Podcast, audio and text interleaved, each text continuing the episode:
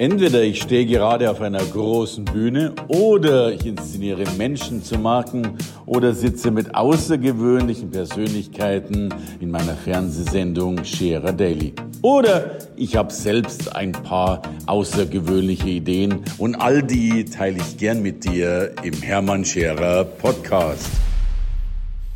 Irgendwann haben wir ja mal gelernt, diesen schönen Spruch anzuwenden, der da lautet, Fragen kostet nichts.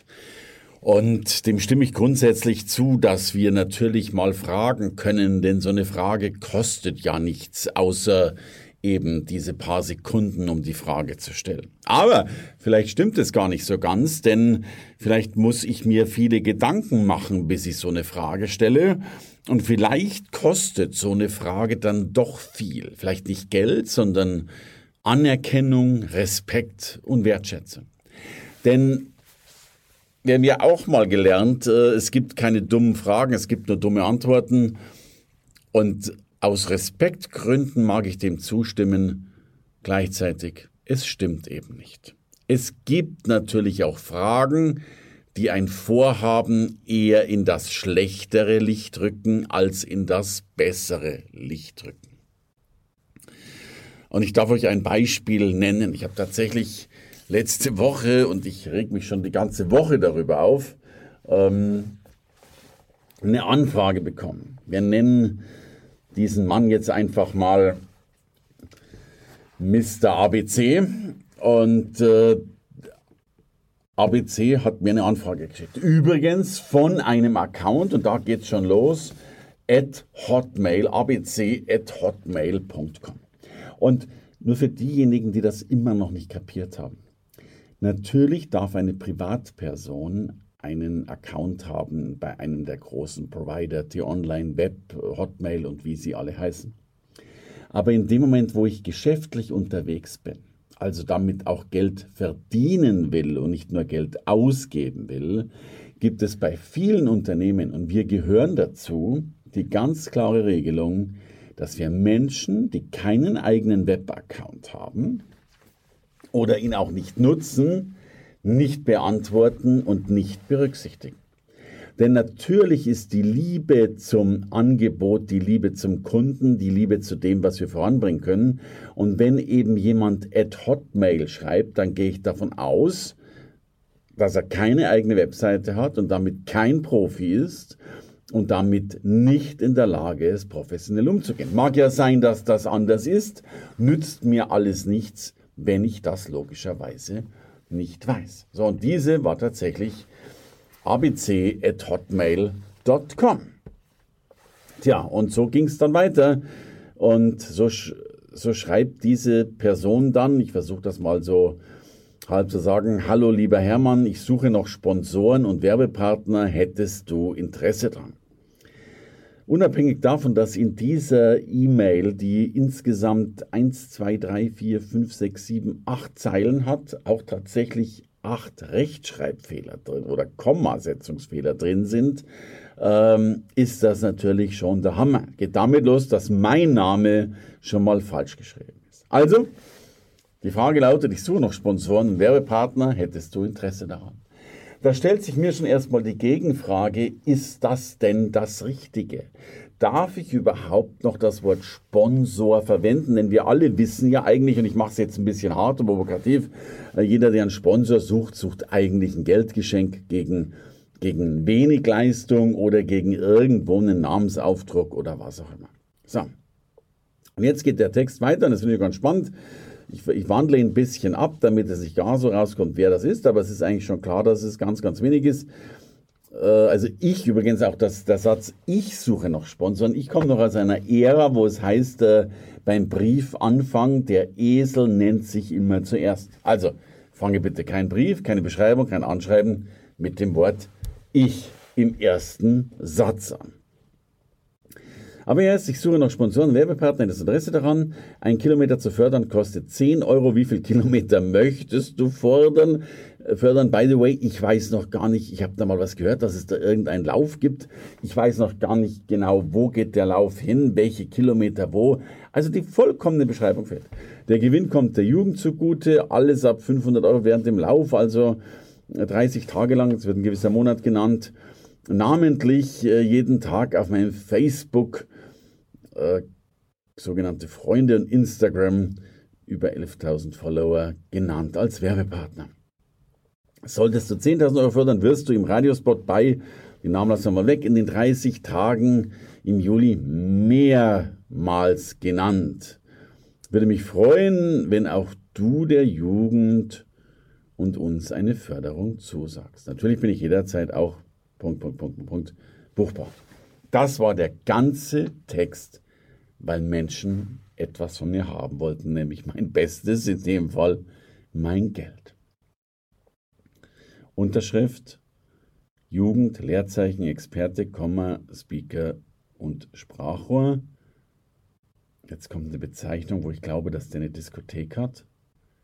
Oder noch schlimmer, ein Studio, was beides nicht dazu passt, was da nicht rein darf. Und dann kommt nochmal der Name und die Adresse.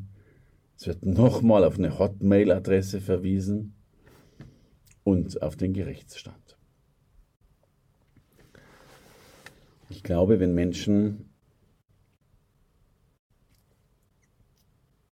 etwas haben wollen, dann fängt es bei der Signatur an.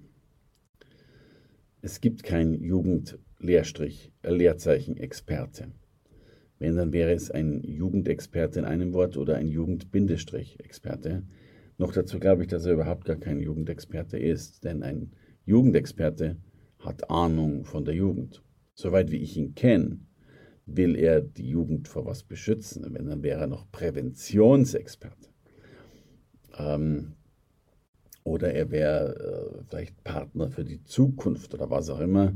Er ist kein Jugendexperte. By the way, ähm, ein Sprachrohr müsste dann schon bezeichnet werden, sonst ist ein Sprachrohr tatsächlich ein mechanisches Element. Aber was ich so viel dramatischer und schlimmer finde, ist, ähm, und jetzt bitte, jetzt kommt die Kernaussage wann immer ich irgendetwas haben will von Menschen, Unterstützung, Werbung, Sponsoring will ich keins haben, weil ich glaube, dass Sponsoring eben negativ konnotiert ist. Aber dann haben meine Angebote oder auch meine Anfragen, die ja eine Beschreibung meines Vorhabens immer wieder mit berücksichtigen, meistens, und ich weiß, die Zahl ist verrückt, aber meistens 30, 40, 50 Seiten im Anhang. Wenn dieser Mann schon von Österreich bis zum Norden Deutschlands läuft, soweit ich es in Erinnerung habe, dann bitte, dann brauche ich da eine Landkarte, dann brauche ich da die einzelnen Stationen, dann brauche ich die, die Ausrüstung, mit was der losläuft, dann brauche ich Fotos, wie das aussieht, dann brauche ich Etappen, dann brauche ich eine Beschreibung, dann brauche ich Testimonials, dann brauche ich Referenzen, dann, dann brauche ich Unmengen von Material, auch Bildmaterial, auch Emotionsmaterial, um aus dieser Sache eine Riesennummer zu machen.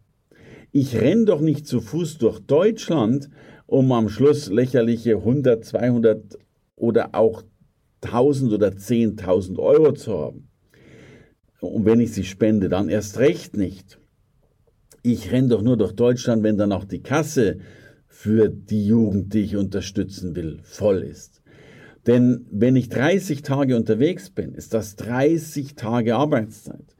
Und wenn ich nur 1000 Euro am Tag verdiene, was in dieser Positionierung tatsächlich wahrlich wenig wäre, wären das 30.000 Euro. Wir reden noch mal gar nicht von den ganzen Strapazen, die da mit dabei sind. Also, unter 50.000 will ich doch dieses Projekt gar nicht beenden. Wie sieht das denn aus, wenn ich dann am Ziel angelangt bin mir einen Monat lang die, die, die Blasen unter den Füßen gelaufen habe und dann stolz einen Scheck über, I don't know, über 3.487 Euro und 25 Cent präsentieren darf. Das kann und darf nicht sein. Noch dazu stelle ich mir sowieso die Frage, weil ich so ein boshafter Mensch bin, was bringt das denn einmal durch Deutschland zu rennen? Wo hilft das denn der Jugend eigentlich? Dass man zeigt, man kann zu Fuß gehen, Wissen die das noch nicht? Oder wenn ich das doch bitte schon mache, halte ich dann auch 30 Vorträge an 30 Jugendstationen, in 30 äh, Jugendclubs Camps in 30, I don't know, da gibt es doch eine ganze Menge von diesen ganzen, ich will es nicht Auffangstationen nennen, aber äh, ich weiß von vielen äh, Jugendclubs, Jugendcafés, äh, Drogenauffangsstationen und Co. Was mache ich denn wirklich für diese Jugend in dieser Zeit? Und wie baue ich das bitte schön auf? Wie mache ich mein absolut unwiderstehliches Angebot, um damit natürlich Großartiges zu zeigen, um damit aufzuzeigen, was machbar ist in, den, in der Bildsprache, in der Nutzensprache, in der Art und Weise, wie ich Menschen wirklich begeistere. Das tönt für mich genauso wie die E-Mail, wie ein schnelles, jo, dann schauen wir halt mal, was dann irgendwie noch geht, Geschichte. Ein schnelles Dahinrotzen dessen, was ich eigentlich mache. Anstatt doch wirklich mal zu sagen, welche, welchen Nutzen stifte ich finanziell, und welchen Nutzen stifte ich mental dafür, dass ich das Ganze tue und durchführe. Dann brauche ich mein, das Profil meiner eigenen Person. Wer bin ich da eigentlich? In wel, welcher macht das? Ich brauche eine Art Mini-Werbespot, mein Elevator-Pitch, der da lauten kann, ich renne für dich durch Deutschland. So, oder ich zeige dir, wie weit meine Füße tragen oder was immer ich sagen will. Ich brauche einen Hashtag für diese Veranstaltung. Ich brauche Unterstützer, natürlich auch schon mal große Unterstützer, die ich im Vorfeld habe, nicht für Geld, sondern bitte ist da vielleicht das, äh, der Bildungsminister dabei aus Österreich, aus Deutschland? Ist da ein Kultusminister dabei, das betreut? Ist da ein Fernsehteam dabei, äh, der das Ganze voranbringt? Ähm, was wird nochmal gesagt und gezeigt darüber? Was sind die, vielleicht sogar meine zehn Pluspunkte, die ich bringe? Was sind meine zehn Botschaften, also eine Botschaft und vielleicht zehn Unterbotschaften, zehn Thesen, die ich über die Jugend sagen will? Und dann muss ich mir eh die Frage stellen, wenn ich meine Positionierung anschaue, ist die Jugend am Kapitalstock? Wenn ich davon leben will, kann man eigentlich von der Jugend leben, wenn das ein Ziel ist, das zu tun. Und die nächste Frage wäre, gibt es ähm, Zeitungen, die mitmachen? Gibt es Magazine, die darüber berichten? Verka schreibe ich ein Buch darüber? Meine 30 Tage unterwegs? Habe ich den Buchvertrag vorher fertig? Mache ich täglich einen Podcast daraus? Und wenn ja, mit wem? Welche 30 Menschen könnte ich denn tatsächlich treffen in dieser Zeit? Und plötzlich sehen wir, dass in so einem Profil von sich, da gibt es ein Deckblatt, da gibt es Zitate, da gibt es ein Inhaltsverzeichnis, dann beschreibt man sich selbst, dann vielleicht seine Dienstleistung, dann kommen natürlich viele, viele Bilder rein, in dem Fall natürlich auch eine Wegstrecke, eine Wegbeschreibung, Stationen, äh, Checkpoints äh, äh und Co. Vielleicht muss ich ja mit dem Roten Kreuz kooperieren für den Fall, dass ich umfalle. Nicht, weil ich wirklich umfalle, aber weil es viel spannender ist, sich vorstellen zu können, dass man umfallen würde. Vielleicht muss ich ein Daily WhatsApp rauslegen, ein Daily Newsletter. Vielleicht muss ich Menschen auszeichnen auf meinem Weg, um 30 besondere Persönlichkeiten herauszufinden. Vielleicht lasse ich das Ganze sogar tatsächlich überwachen.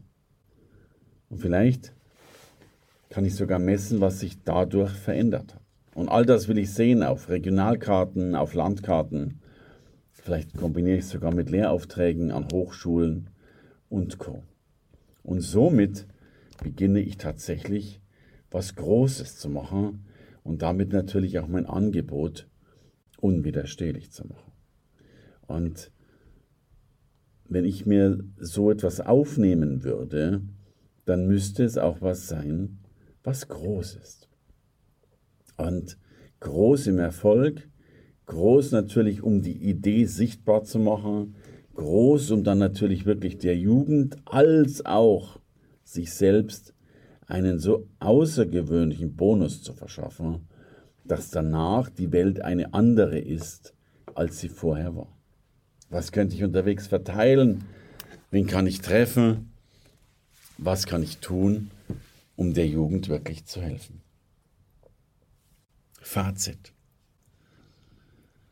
Wir Menschen dürfen, wenn wir etwas tun, dann wäre das Erste in unserem Leben, dass wir meistens Nein sagen und es nicht tun. Ich glaube, die meisten Menschen machen viel zu viel an Dingen und diese Dinge immer wieder in einem hohen Grad an Mittelmaß. Viel spannender wäre doch die Frage, bei zehn Dingen bei neun Nein zu sagen, aber diese eine einzige Sache dann ganz großartig zu machen. Die groß zu machen, denn Lebenszeit ist verschenkte Zeit. Und eins dürfte ich erleben, egal wie lächerlich dein Vorhaben sein mag, man kann jedes Vorhaben groß und wunderbar machen, fernsehreif machen, buchreif machen, zeitungsreif machen und damit Außergewöhnliches bewegen. Ich erinnere nur an Rüdiger Neberg, der auch mal zu Fuß durch Deutschland gegangen ist. Und Rüdiger Neberg hatte Menschen, die ihn verehrt haben. Er hat sie aber nie Fans genannt, sondern heute würde man sie Community nennen, um respektvoll mit den Menschen umzugehen. Drum, wann immer ihr fragt, sei es nach einem Darlehen, sei es nach einem Sponsoring, sei es nach einer Unterstützung.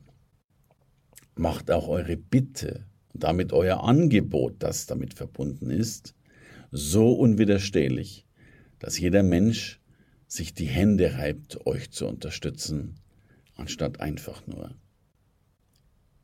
nichts zu tun. Danke fürs Reinhören in den Podcast. Wenn du mehr von mir wissen willst, komm zu meiner Veranstaltung Hermann Scherer Live. Infos und Sonderkonditionen für dich als Podcast-Hörerin oder Hörer findest du unter www.hermannscherer.com/bonus.